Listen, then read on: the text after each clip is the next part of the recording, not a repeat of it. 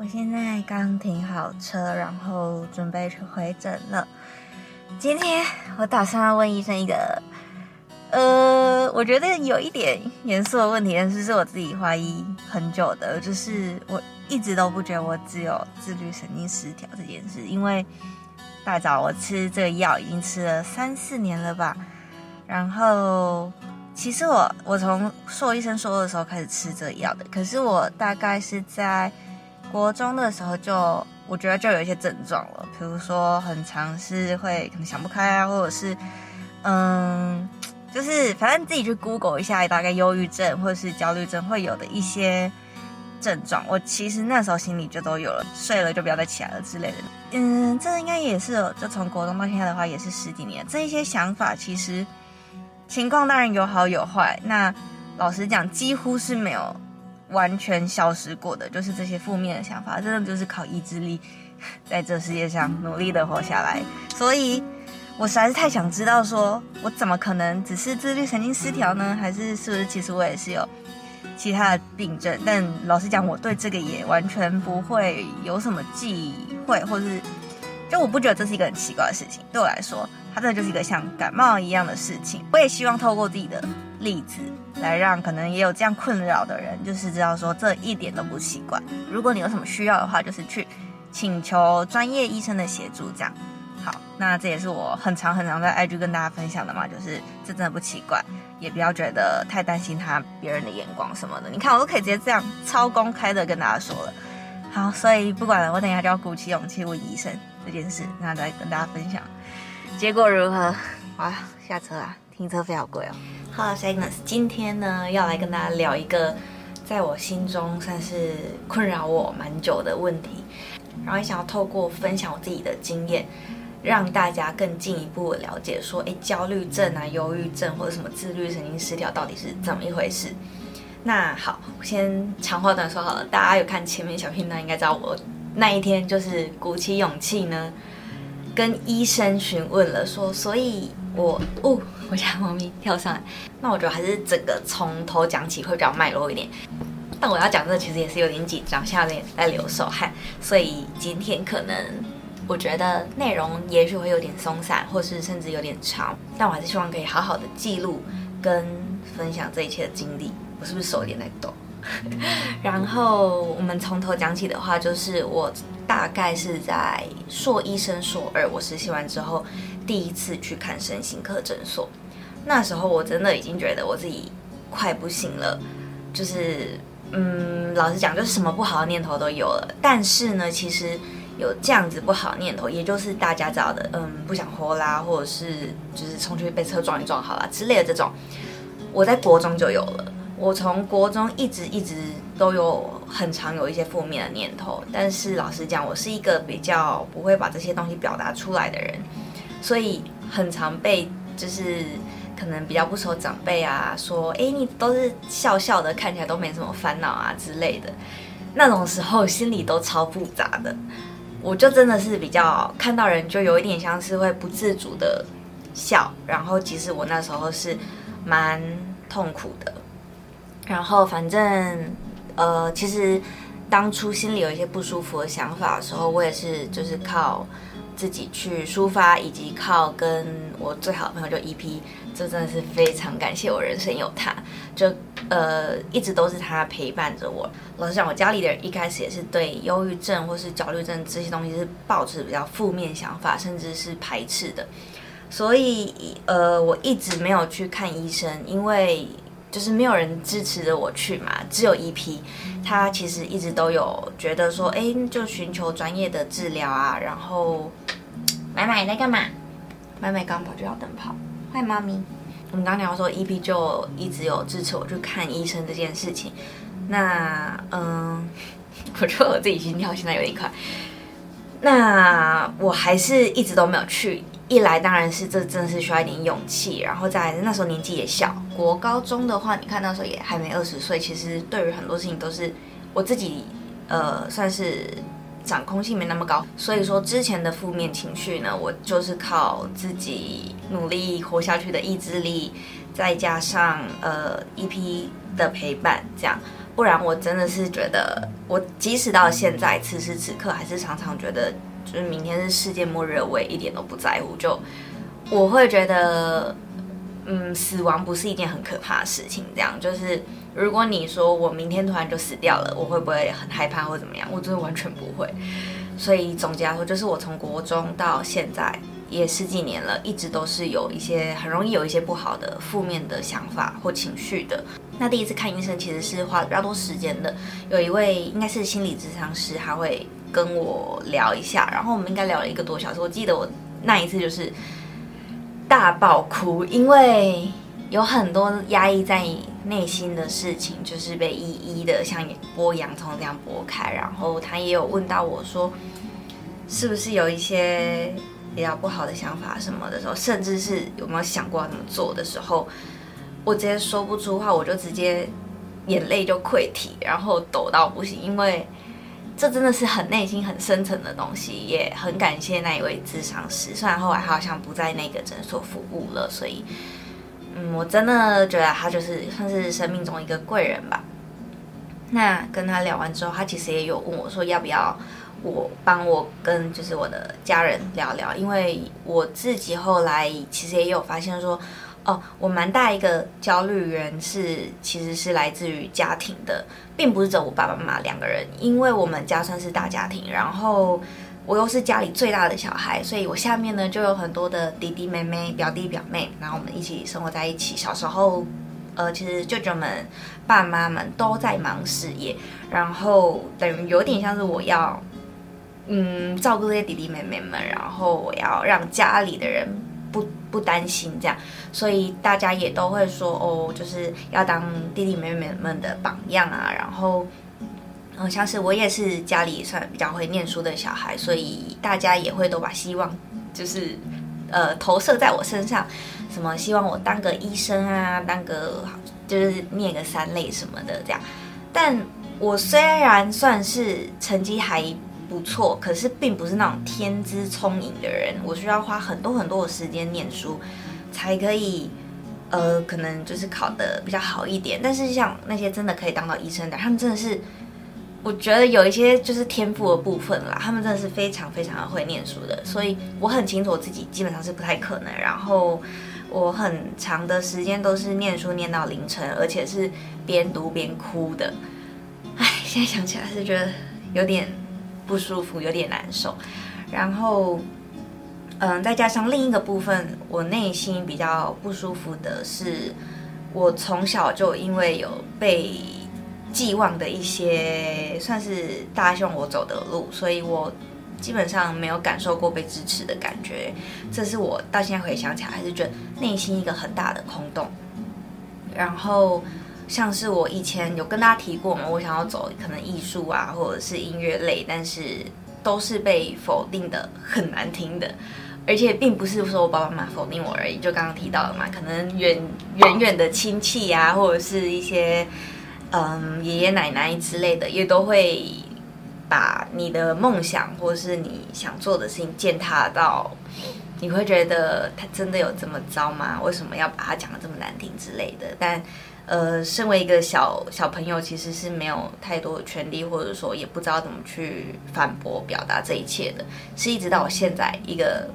嗯，近三十岁就我刚过二十七岁生日嘛，就是到这个年纪了，我才比较知道说到底要怎么表达我内心的想法，或者是怎么去选择说外在到底有哪一些是比较听听就好，然后哪一些是我真的可以放到心里面的。所以反正那时候从小就没有被支持过，再加上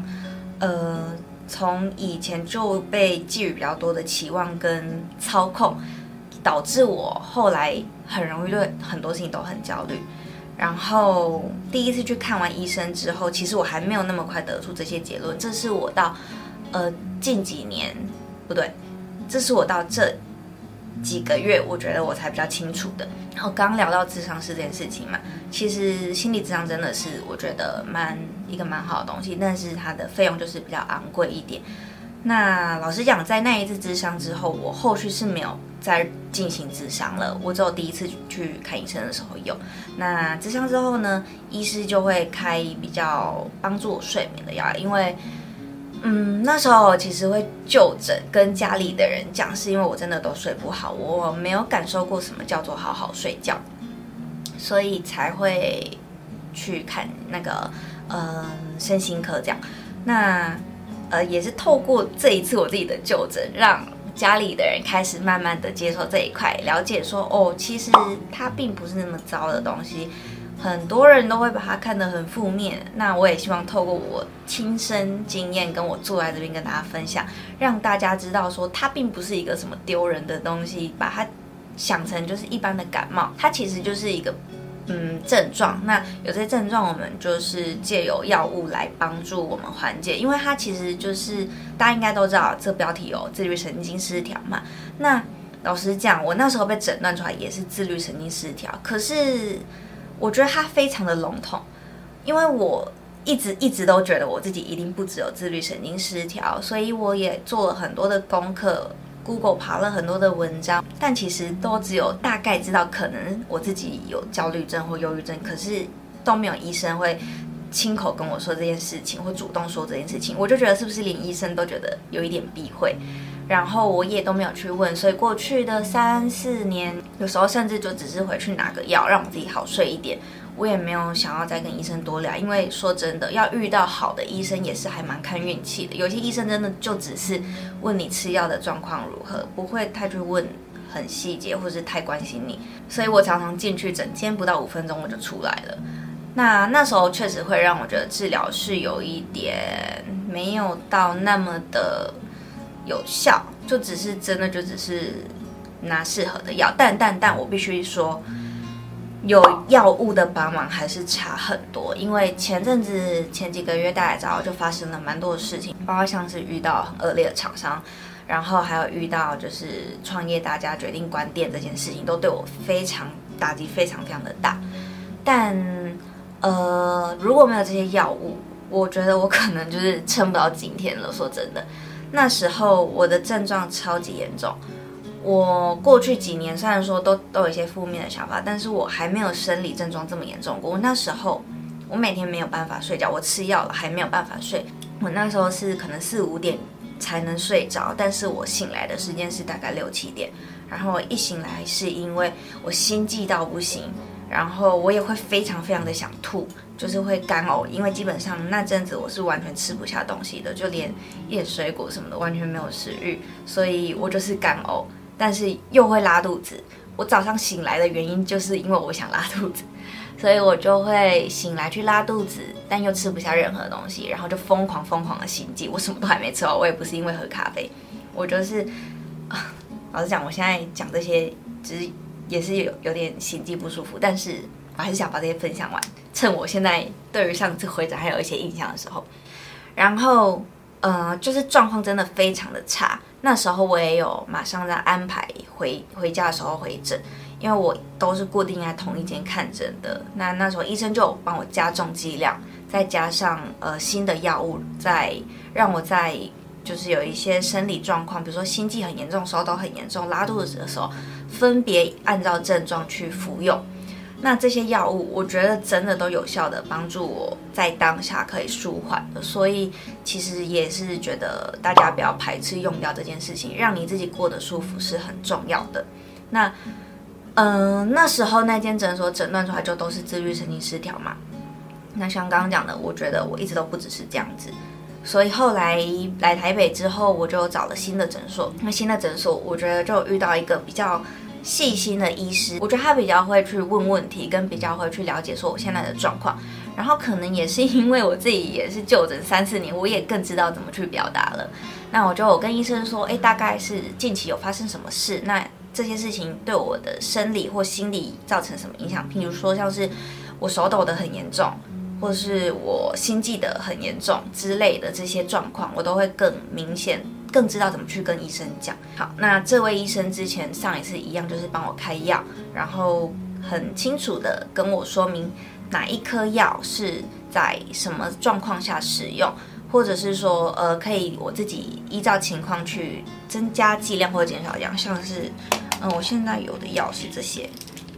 大概是长这样子啊，然后比如说像这一颗啊，是帮助我可以睡得更沉的，因为我是一个很容易做噩梦，几乎天天做噩梦的人。像这种这个让我睡更沉的药呢，医生就有说，诶，如果你隔天会昏沉的话，就可以自己试着可能先从四分之一的量减少起来，慢慢的去试到一个让你可以睡得好，但是从隔天也不会昏沉的药量。所以大家真的不要排斥用药这件事情。盖了一些药物之后啊，我这阵子睡得非常的好，睡得好，你隔天的精神真的会差很多。我觉得你要你心里舒服的前提，真的是你先把生理的状况调整好，才有办法去呃思考说下一步怎么让你的心理是更舒服的。像我前阵子光就是生理完全是不 OK 的状况下，我心里真的我也没有余余力去调整了。老实说。那第一次回诊之后，我觉得哎，好像跟这医生蛮聊得来的，所以第二次回诊之后，我就是在离开诊间前，我就问医生说，其实我一直有一个疑问，是不是我并不是只有自律神经失调，我是不是其实也是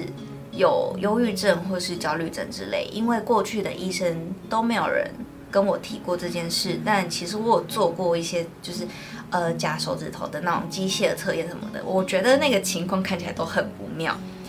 然后按照我自己去 Google 到的东西，我觉得确实也都有这些症状。那医师也就跟我说，对，从我的这个症状看来，我目前就是有焦虑症。那医生也说了，这其实很复杂。呃，因为焦虑症它又有分，比如说恐慌症。呃，强迫症或者是什么社交恐慌之类的，反正它有分很多种，或者是什么广泛性焦虑症等等，大家 Google 就可以找到非常非常的多。那这些都统称叫做焦虑症。所以其实我症状就是符合这些。我刚才有稍微看一下有哪些症状啊，像是头痛，我超级容易头痛，大家应该就是资深读者的话应该知道，我常常在 IG 说我头又痛了。然后啊，心悸。或者是呼吸短促、呼吸不稳、胸闷什么的，这些是我自己最近非常明显感受得到的。然后像是口干舌燥、恶心想吐、手脚冰冷或是冒手汗，例如我现在，然后跟会麻之类的。那像睡眠障碍啊、做噩梦，都是非常典型，完全就是我有的。那像刚我看到一个研究报告，还是说焦虑症的人他很容易做的噩梦就是一些被追赶的梦。好啊，我真的超常做被僵尸追，还有被恐龙追这两种梦。每一次跟伊 V 讲，他说怎么又被僵尸追，我都是从以前被追到现在，偶尔都还是会梦到。但吃了药就是让我睡得比较沉的这这个药物，完全完全是有效帮助到的。所以再次强调，请大家不要去排斥看身心科这件事情，它真的是有帮助的。唉，真的梦到被恐龙追跟僵尸追，真的是非常的不舒服。我已经是。不看僵尸片的人，我还是都会一直梦到。然后像是感觉慌张、害怕、紧张、无法冷静，或是反复想起过往创伤。像我这阵子，我就状况其实不太不太好，我就真的会一直想到以前那些不被支持的感受，或者是很不舒服的感受等等。然后或者是重复某种行为啊，像是不断去洗手什么，这个我就比较还好一点点。然后无法克制重复且无意义的想法，这个好像也有。那像这些刚刚讲到，就是一些比较普遍的焦虑症会有的生理状况，我几乎全中，而且是很明显、很嗯比较严重一点的情况。那我也有问医生说，不过我在国中其实就有很多比较不好的想法。包括不想活啊，甚至是呃有一些实际希望去做的行为，那这些是不是就比较不像焦虑症，比较像忧郁症？医生说，确实，如果我过去是那些呃像是完全不想出门，或者是不想社交等等，如果他的症状是持续很久很长一段时间的，比如说一两个月啊，甚至可能我印象那些量表应该都是用可能。一个月或两个礼拜之类的吧，这是需要专业评估啦。那反正就是，我觉得大家可以是以时间长短来看。如果你只一两天，那就单纯真的只是低潮期。可是如果你是持续了很长很长一段时间，那真的我蛮建议你去看医生的。然后医生也是这样讲啊，就是如果我那时候是持续了蛮长时间的，确实我那时候持续了蛮长一段时间，至少有一个月，那就可能是忧郁症这样。然后我就问医生说，可是我那时候也没有去用药或是就诊，但过了一个期间，它就有慢慢比较好，所以这个也是我有办法靠我自己慢慢调整的，对吗？这样。然后医生就说：“没错，如果说我那时候算有那个，就是也许是忧郁症，但因为可能症状并不是到重度的，所以呃，可能我就是有自己可以靠自己去调试走过来这样子。那我现在此时此刻症状就真的就是我觉得蛮极端，就是偏焦虑症啊。所以呃，我终于呢有得到一个比较明确的答案，就是没错，我就是。”焦虑症的患者这样，然后讲真的好紧张。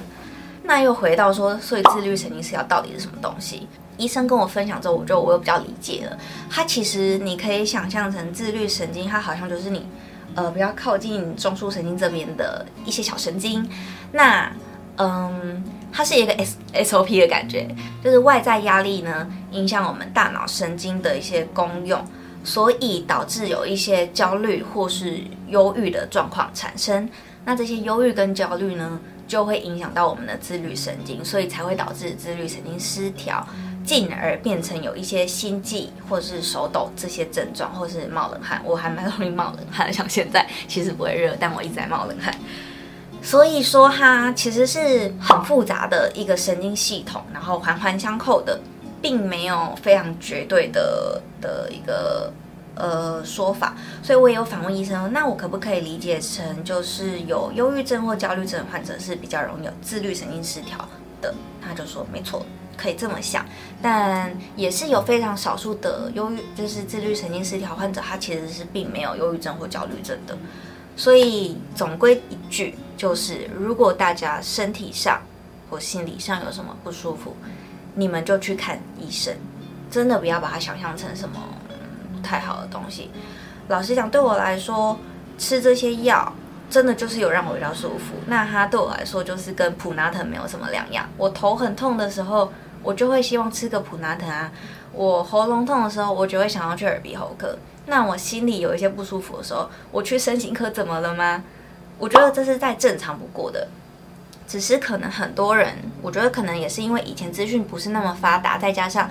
大家对他不是这么的了解，所以对于忧郁症或是焦虑症的想象是很可怕。因为不了解，所以其实就会比较容易把它想得很可怕。那现在你随便 Google 一下，其实都有非常非常多身心科诊所，说不定你家附近就开了好几间。所以当大家对于这一切有更多了解的时候，它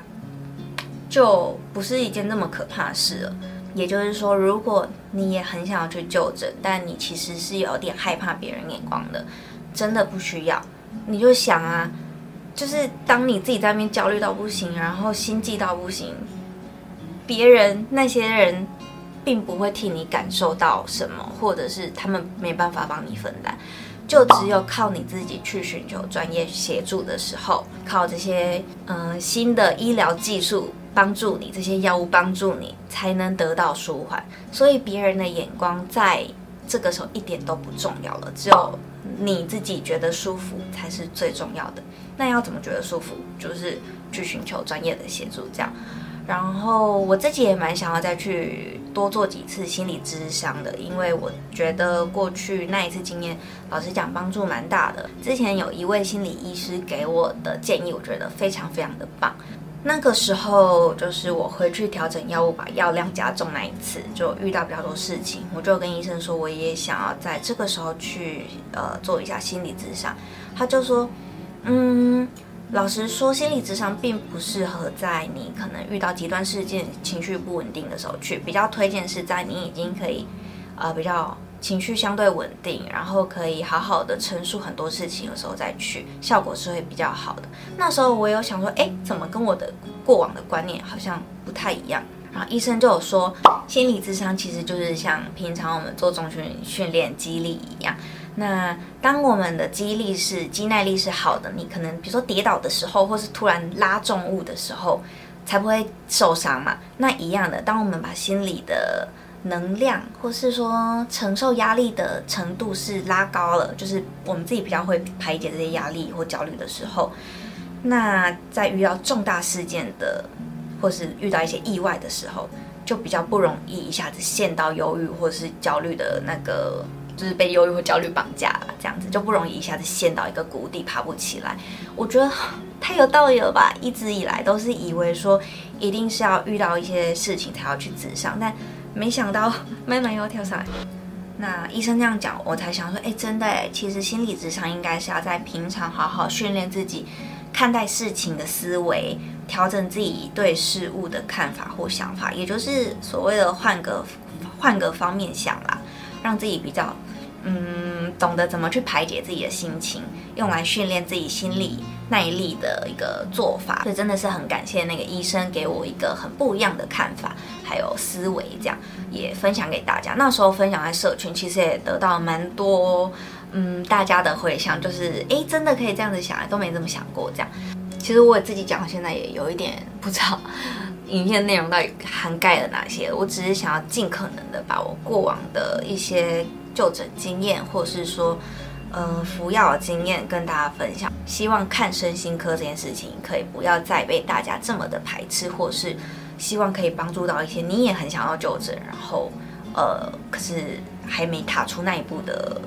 就是不管你是我的读者也好，或是你只是刚好看到这部影片的人也好，都好，反正就是不要太害怕这件事情，让你自己过舒服就是最重要的。然后。我自己到现在状况也不是很好，包括其实昨天甚至是情绪非常非常不稳的，所以呃，我昨天看完医生才没有马上拍影片，我是就是嗯舒缓了一下，现在才拍摄影片这样。那真的就是感谢这些医疗进步，还有一些 研究者们不断的对于这些心理疾病的研究，还有对于大众的教育，让。大家对这件事情可以越来越开放，越来越不排斥。那我自己也是持续努力的在往，嗯，我不敢说它是可以完全被治愈好的，但至少可以知道说怎么样去，呃，跟这个负面情绪抗衡的。哎，我觉得我今天一直语无伦次，反正就是想要跟大家说，如果你也是在往这个方向努力的话，其实你真的不孤单，有好多好多人。都在往这个方向走的，真的不是我在这边讲而已，因为我也收过很多读者们的私讯回馈，说谢谢我的分享，他们也踏出那一步，然后确实获得很大的改善，这样子。所以你看，像我自己跟我遇到的读者们，甚至身边过去有一些朋友，或是之前遇到的同事，也都有就诊的的这个记录，然后也都好转了。那相信，如果是可能。素未谋面的网友们，如果你们有这些困扰的话，真的可以给自己一个机会去试试看。好，我今天想表达其实主要就是这个啦，但我觉得好像要讲的详细一点，大家才会对这些有更清楚的认识，然后顺便把我的这些经验分享出来。这样，刚去喝了一下水，因为我觉得真的有讲到口干舌燥，而且心悸，就是真的会心悸到有点不舒服，所以。呃，像这个时候，好像在夜配什么东西？不是，这时候其实像我心悸很不舒服的话，医生就说可以吃这这哦。像医生也有开给我一个药，是就是心悸很不舒服的吃。那像我前阵子很不舒服的时候，我就会吃一个，它真的就是可以有效缓解的。为什么会这么紧张呢？其实是因为我也很怕讲这么多心里的话会被曲解成一些就是。我不知道，我觉得现在网络时代，你讲什么都很容易被往不好的地方曲解，所以其实也蛮担心讲那么多会不会被曲解成可能逃拍啊，或者是在我不知道，我不知道还可以被曲解成什么，但就我也不知道哎，反正我没有要逃拍，我自己觉得我只是陈述了我过去的经验，小时候的经验，然后怎么影响到我长大。再加上长大之后有这些症状，怎么去呃跟他和平共处，还有就医的一个记录性的分享，这样，我觉得我只是在陈述一些事实啊，那别人要怎么想，我真的也没办法。我觉得我现在对于这一块我比较看得开，然后虽然现在讲的豁达，但其实可以，身体是很 身体是不会骗人的，我还是很紧张，还是很害怕，所以现在也是手一直抖，一直流汗，然后就就心急这样。嗯，但我还是很想要把这影片拍出来，因为像我都觉得我是蛮会 Google 的人了，还是找不太到相关的一些分享。呃，蛮蛮多就是忧郁症的，可是我自己觉得我算是焦虑症的，加上一点过去可能是忧郁症。嗯，它真的是很复杂，反正它就是个心理疾病就对了。那我觉得可能也算是文明病的一种了吧，因为现在的人就是工作压力都很大，步调也很快。好像就感觉会得到的几率好像也都蛮高的这样，所以对，不管怎样，我还是想把这影片分享出来。然后呢，也希望真的是可以透过我自己小小力量，让大家知道说，去看身心科真的没什么，好吗？大家不要再把它想的是一件很坏的事。然后呢，也有遇过一些读者说，觉得看了好像 就是医生跟他不太合，然后。就觉得看完没有比较好，我觉得这状况就是马上换一间。现在身心科比比皆是，你如果觉得这一间跟你不适合，那就赶快去找另一间。然后我家猫好像要在拆房间了，它在拉，它在咬零食。好了，我等下拿给你。等一下，好，还有忘记我刚刚讲到哪了。呃，哦，对，换换一间，反正现在选择很多。我觉得，像我也是现在看第二间，我才觉得，哎，好像这里医生比较适合我。我之前的那一间呢，是，呃，就是他有很多很多医生，所以每次都几乎是看不同的医生。那那时候遇到的也真的。就走最后一次回诊的时候，那医生让我觉得是比较适比较好一点、比较适合一点的而已。所以像这样的状况，如果你觉得看第一间没效，那赶快去找第二间，或是换一个医师。这样，我想来可以补充，就是呃，我自己觉得在面对焦虑的时候，算是有效的方法，就是很多人会说去运动，医生也会叫我去运动。但是呢，如果像我真的不是一个热爱运动的人，我蛮推荐瑜伽的。因为我自己之前上过瑜伽，经验真的都还蛮好的，然后确实觉得它对我的身体呀、体态都很有帮助，而也能让我的身心灵是比较放慢脚步，比较不要那么紧张害怕的。那第二个是香氛，香气对我来说是一个还蛮好瞬间舒压的东西，虽然它可能没办法很持久，但是呢，当我很焦虑的时候，我就会闻一下我喜欢的香味。比如说滚珠瓶或者香水，那它有一点点像一个嗯嗯嗯速效药吗？或是按钮？一闻到那个味道呢，你就可以告自己哦没事的，嗯，就是可以先放慢脚步，先深呼吸一下。它有一点像是造成一个你大脑的直觉反应吧，就是闻到这个香味等于放轻松，没事的这样子。我觉得。这个是我还蛮喜欢的。那第三个我觉得有效的就是唱歌或是听音乐，我蛮喜欢唱歌的。所以呢，像我很喜欢自己开车，就是因为开车的时候我可以尽情的唱我喜欢的歌，或是可以传达我心情的歌。那音乐的话，我就会比较喜欢听一些比较轻快一点的，或是单纯的轻音乐这样子。大家就可以参考看看。然后，其实我觉得每个人舒压方法也都不一样嘛，你也可以。很多去 Google 一下，或者是自己都慢慢尝试这样。像有些人就很享受跑步啊，有些人很享受骑脚踏车什么的。然后最后一个啦，我觉得晒太阳吧。我心情不好的时候，只要出去晒到太阳，都还蛮明显的会感受到心情比较好。所以我非常讨厌。没有阳光的日子，之前在北海道那那些日子，真的是每天都在追阳光，就是可能四点就全黑了，那时候真的是超级忧郁的。所以我觉得多晒太阳真的也是有帮助的。好，以上真的要结束这个乐乐等的影片了，那就嗯，希望多少可以帮助到有需要的人啊。那如果你没有这心理方面的问题，也希望可以让大家更了解，说哦，这一切是怎么一个回事，然后不要带有太多的有色眼镜去看这件事情。对，它就没什么，跟你感冒或者是过敏一样，就一些症状，然后吃药治疗，就这样。那那如果喜欢这影片，不要忘记给我一个赞，让 YouTube 知道这是一支好影片，可以推播出去。不然最近的演算法也真的是搞得我很头痛。如果想要看更多跟我相关的生活动态的话，就欢迎大家到 Instagram 上面 follow 起来。那以上就今天影片啦，拜。刚好阿麦跑过来了，叫他来跟大家说一下拜拜。麦来，嘿，吃完零食了。他刚刚那边偷开零食，把零食就咬出来，所以我就拿了一些给他吃。宝贝，嗯，或者说吸猫也是一个很好的舒压方法。吸饱，